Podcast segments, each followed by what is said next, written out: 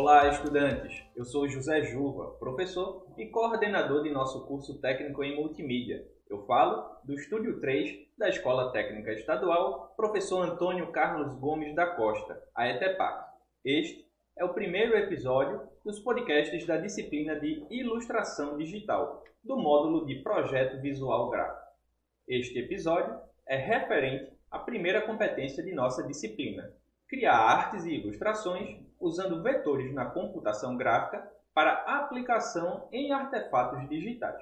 Para tratar desse e de outros assuntos relacionados, eu converso com o ilustrador pernambucano Paulo Ciência. Paulo, seja muito bem-vindo. Obrigado, José. Paulo, para a gente começar a conversa, eu gostaria que você se apresentasse para os nossos alunos e alunas e contasse para a gente como foi o início de tua relação com a ilustração.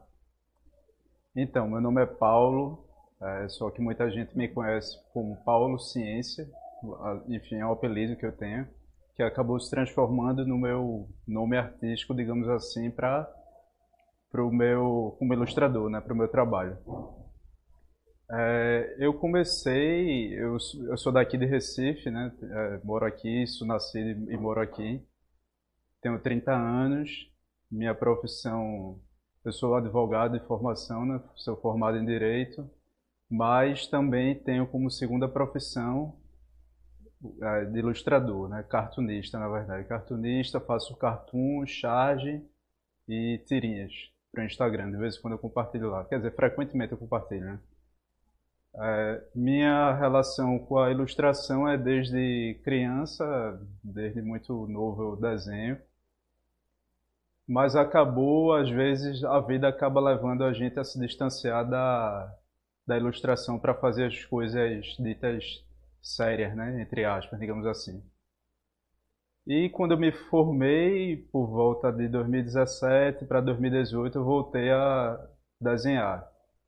E por incentivo dos meus amigos, eu, eu também acabei abrindo uma conta no Instagram para compartilhar lá os meus desenhos em forma de. são desenhos com críticas sociais, né, digamos assim. Que é o que significa charge e cartoon. E é isso. Eu queria, já que você está tratando dessa nomenclatura, charge, cartoon, desenho, ilustração, você poderia fazer uma rápida conceituação do que é exatamente cada coisa? Porque eu acho que as pessoas acabam às vezes confundindo né, essas nomenclaturas. Aham. Uhum.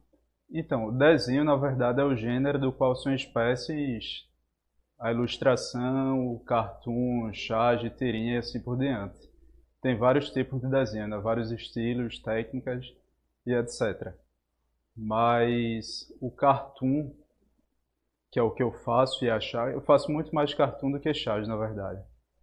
Eles é um desenho com uma crítica mais de costumes que uma crítica mais voltada para comportamento, digamos assim. Já a charge, por sua vez, é mais relacionada a temas políticos, a assuntos que mais imediatos da sociedade e que por, por esse motivo vão acabar sendo é, esquecidos dentro de pouco tempo.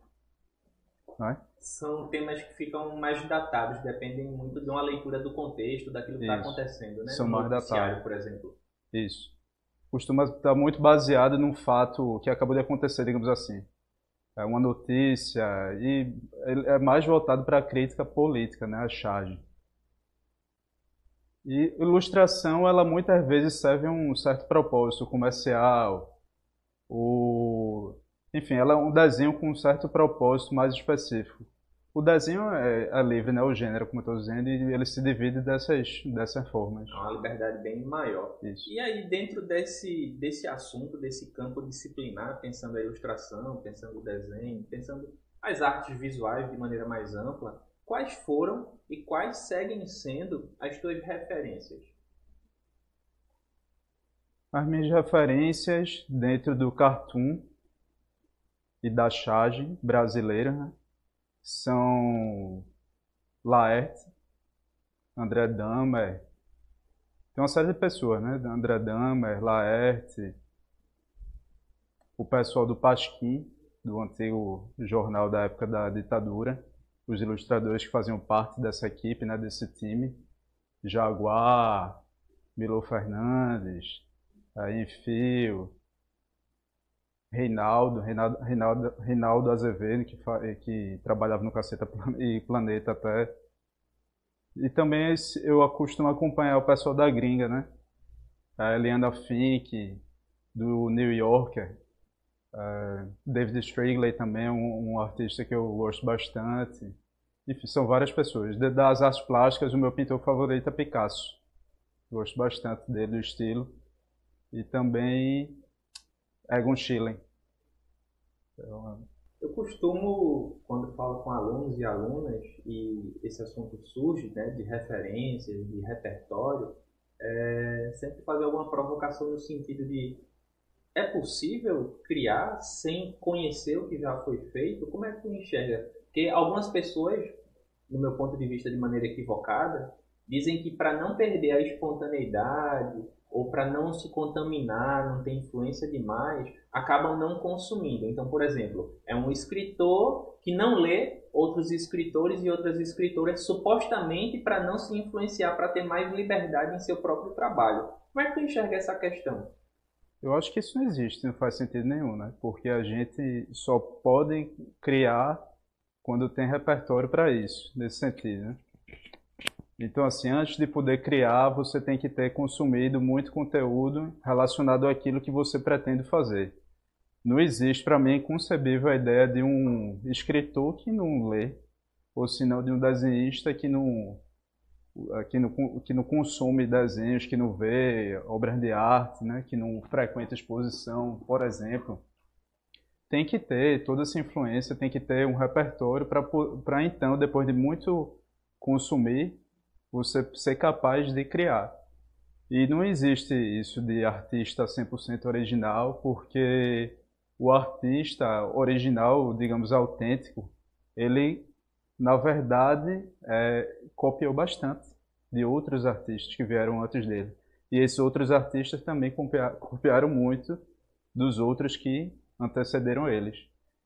E eu acho que, inclusive, desculpa cortar teu raciocínio, é que eu lembrei que tem uma arte tua lá no perfil que é cópia, cópia, mais isso. cópia, mais cópia, mais cópia, mais cópia. Enfim, muitas vezes isso é igual, artista, igual artista original. Artista original. Eu acho que traduz bem esse raciocínio que você está construindo, né? Ah, eu pensei nisso porque com uma forma de equação, a equação matemática que cujo resultado seria o artista original. Na verdade, no final das contas, não tem nada de original, né? Na história da arte a história da arte é uma sequência de grandes, é, enfim, de, de, de, de influências, de, de temas que se repetem, só que cada artista vai lançar ali o seu olhar, né? Mas sempre com base no que já foi produzido. Nada surge do nada, assim, sabe? Então é essa ideia que fica para os nossos estudantes, alunos e alunas do curso técnico em multimídia, a busca por uma voz autoral por um estilo próprio, a construção desse estilo próprio passa pelo estudo daquilo que já foi feito, né? Seja na história da arte, seja contemporaneamente, aqueles que estão fazendo, né, no campo da ilustração, no caso dessa nossa conversa hoje, mas em outros campos também. Paulo, Tu mantens um perfil no Instagram, como você já mencionou, arroba cienciapaulo, uhum. e tem publicações frequentes lá, são mais de mil publicações. A primeira é de novembro de 2019, eu fui lá verificar, e atualmente você possui 22.900 seguidores. E a pergunta que eu faço é: como manter a criatividade num ritmo tão cotidiano, com essa publicação tão frequente? Não costumava ser muito frequente no início, porque eu estava desenvolvendo meu estilo, desenho não tinha tanto tanta pressão para produzir assim. Conforme foi aumentando a quantidade de seguidores, meu alcance, eu resolvi dedicar um pouco de tempo a mais, um tempo a mais para o Instagram, né? É, eu costumo sempre estar tá publicando pelo menos uma vez ao dia às vezes não rola mesmo, não acontece eu produzir nada, porque nem sempre vem, as ideias vêm. E é difícil também essa coisa de ter que ser criativo todo dia, isso é um peso né, que recai muito sobre os artistas. E, e principalmente na época de, de, muito compartilhamento de informações no Instagram, na internet de maneira geral, a gente vive sob esses estímulos constantes né, de, de, produção, de gente produzindo e tal. Isso acaba criando uma, uma concorrência, entre aspas, digamos assim, entre as pessoas. Né? Mas eu tenho esse, eu, eu, costumo publicar de uma, a, às vezes até cinco vezes ao dia desenhos que vão me ocorrendo, vão surgindo na minha cabeça, eu já faço e compartilho automaticamente porque trabalhar na rede social tem essa tem essa facilidade, tá tudo muito ao alcance da mão, né? É muito imediato assim.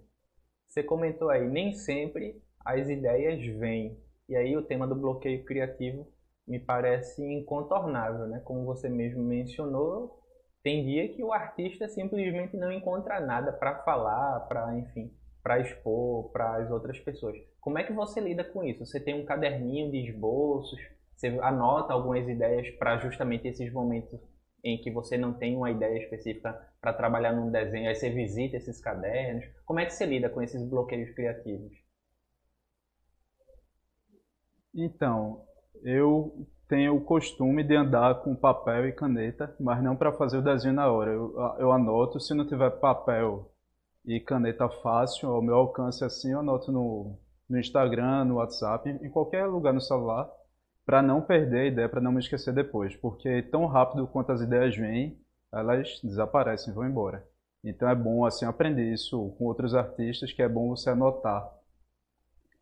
E eu também costumo anoto e assim, assim que eu puder eu faço o desenho e já compartilho porque com muita frequência também acontece de outros artistas terem a mesma ideia que eu tive e compartilharem. Isso é uma coisa incrível.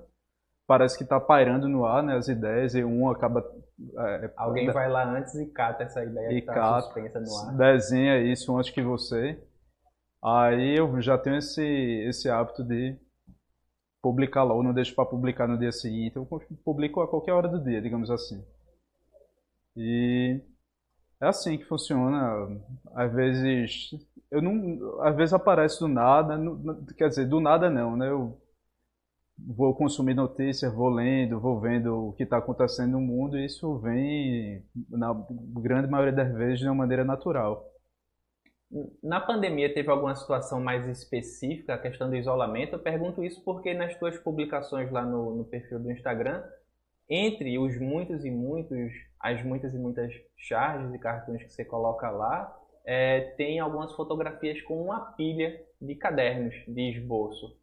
É, como é que foi no caso da pandemia? O isolamento proporcionou uma frequência maior da, da prática do, do desenho, da ilustração? Sim, com certeza. Na pandemia a produção se intensificou, né? porque eu estava isolado em casa Passei boa parte da pandemia sozinho mesmo, trancado em casa, sem poder sair. Estava respeitando a quarentena, passei realmente boa parte desse, desse período sem contato com as outras pessoas. O mínimo de contato, na verdade, né? Mas eu, produ eu resolvi produzir bastante, até como uma forma de aliviar o meu estresse, de botar para fora tudo aquilo que eu estava sentindo naquele momento, para lidar melhor com as minhas emoções. Eu produzia, desenhava, porque aí todo, todo mundo acabou ficando um pouco pirado, né, de ter que ficar trancado em casa por conta desse, desse acontecimento. Fazia muito no papel e muito, foram muitas charges relacionadas ao, governo, ao descaso que foi, né, é, pra, do governo lidando com essa situação trágica foi também fez muito relacionado à ciência e tal, muito nesse sentido. Foi a minha produção dessa época. Total. Você mencionou já ao longo dessa conversa a coisa da caneta e do papel, mas também falou né, de anotar ideias no, no celular.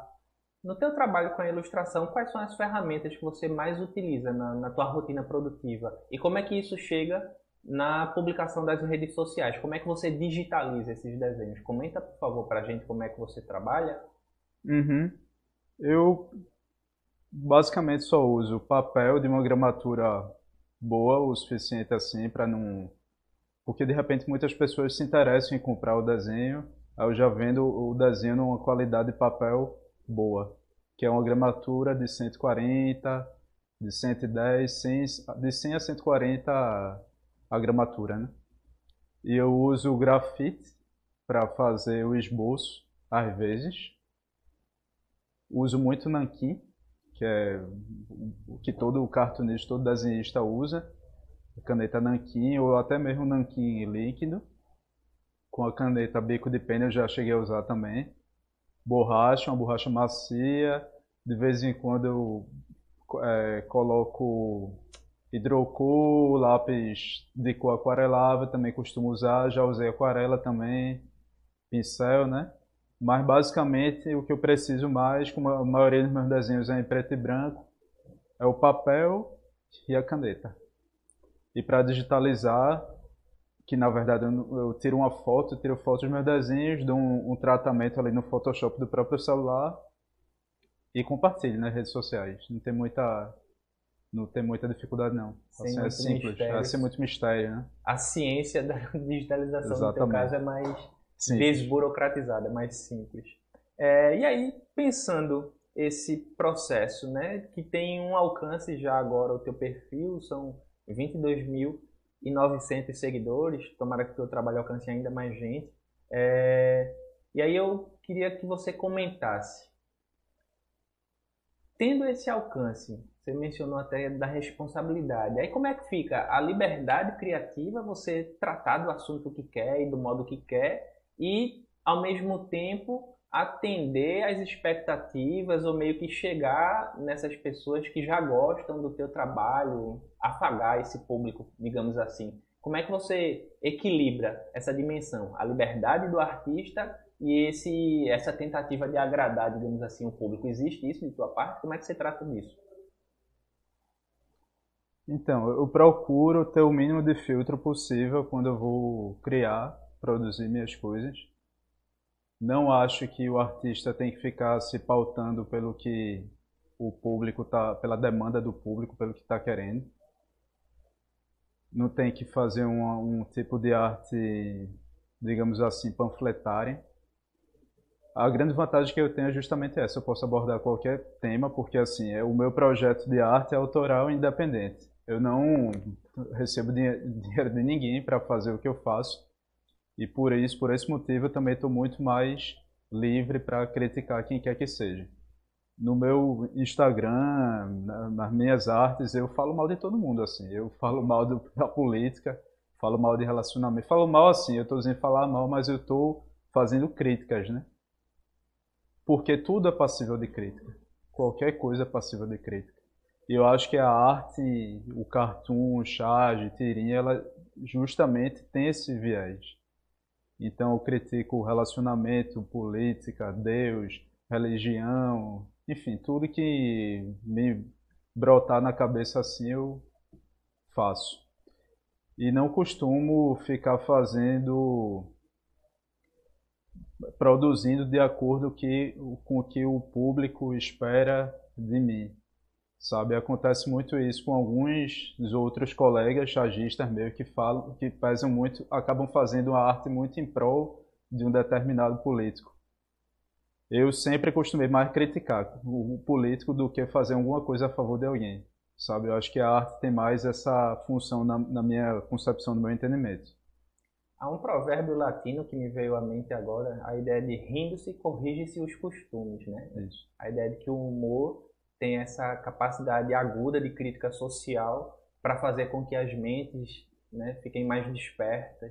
É, enfim, que o humor tem essa capacidade de provocação muito instantânea e muito espontânea, né? Ele pega atalhos, enquanto uma reflexão erudita talvez faça muitos arrodeios, uhum.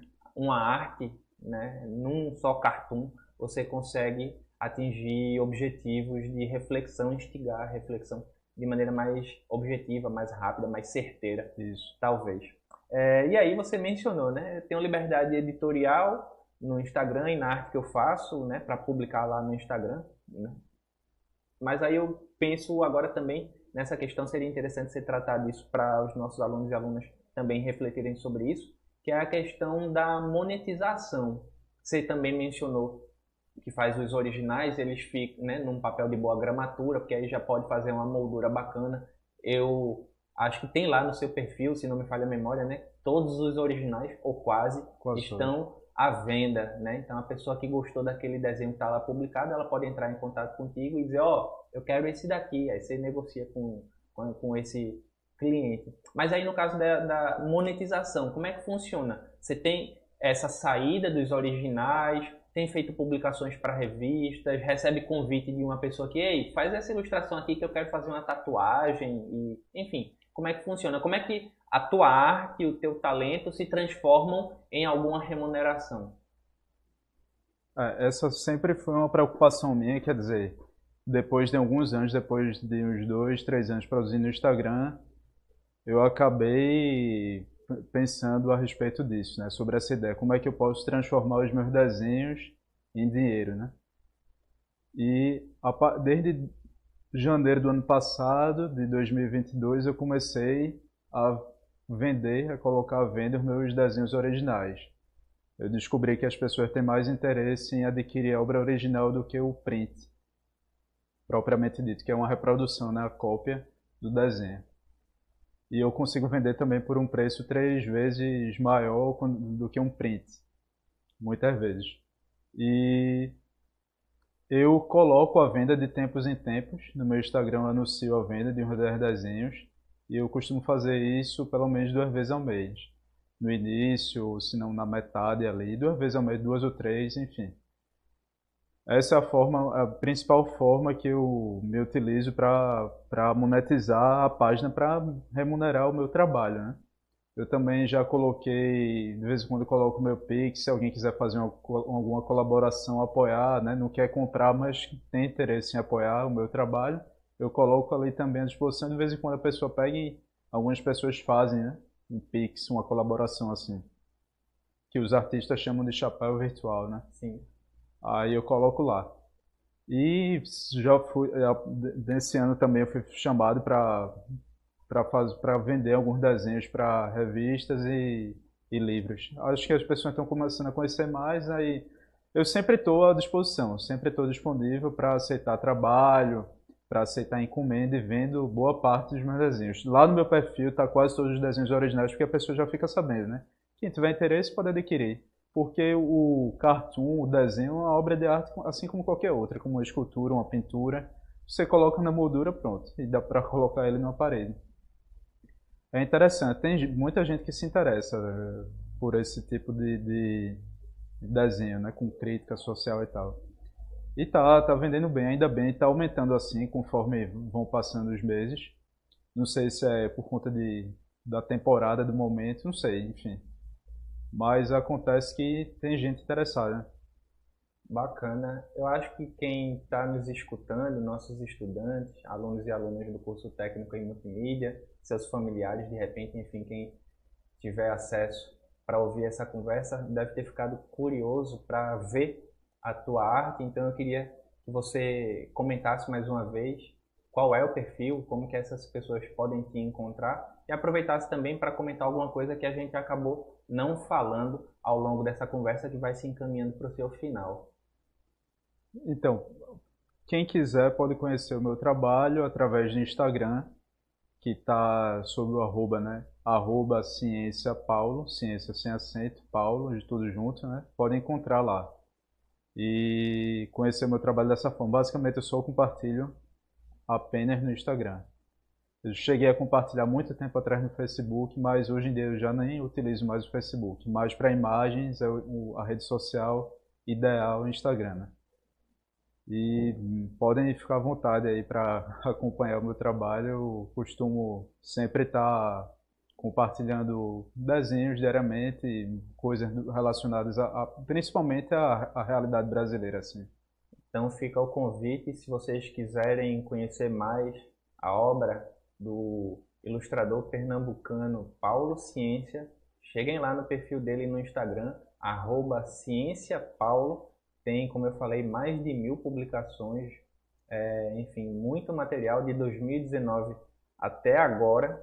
Então é bem interessante ter esse campo de pesquisa também, né, de referência, fica mais como a, a arte dele, a obra dele fica também como mais uma referência para vocês. Eu queria ressaltar a gente está chegando ao final dessa conversa, mas eu queria ressaltar, antes da gente terminar, isso que ele mencionou com relação aos originais, que me parece algo bastante curioso. Numa época de tanta facilidade para reproduzir a, as artes de maneira geral, e principalmente aquilo que está na internet, o conteúdo que está na internet, as pessoas ainda terem é, certo apego ou certo afeto com relação à arte original. Isso me foi, é, foi um dado que me chamou a uhum. atenção, me parece bem interessante. Paulo, mais uma vez, agradeço a tua disponibilidade para estar aqui com a gente na ETEPAC, tendo essa conversa sobre ilustração. Fica como um contraponto também às discussões que a gente estabelece na videoaula, que tratam mais de aspectos relacionados à vetorização das artes.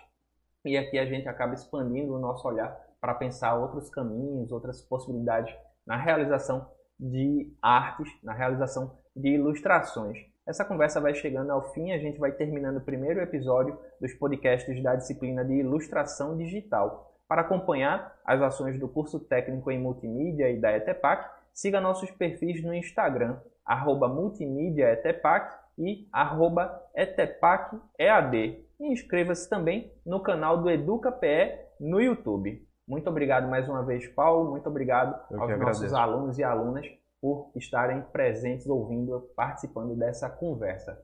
Eu que agradeço, José. Muito obrigado pelo convite e até a próxima. Até a próxima. Tchau, tchau.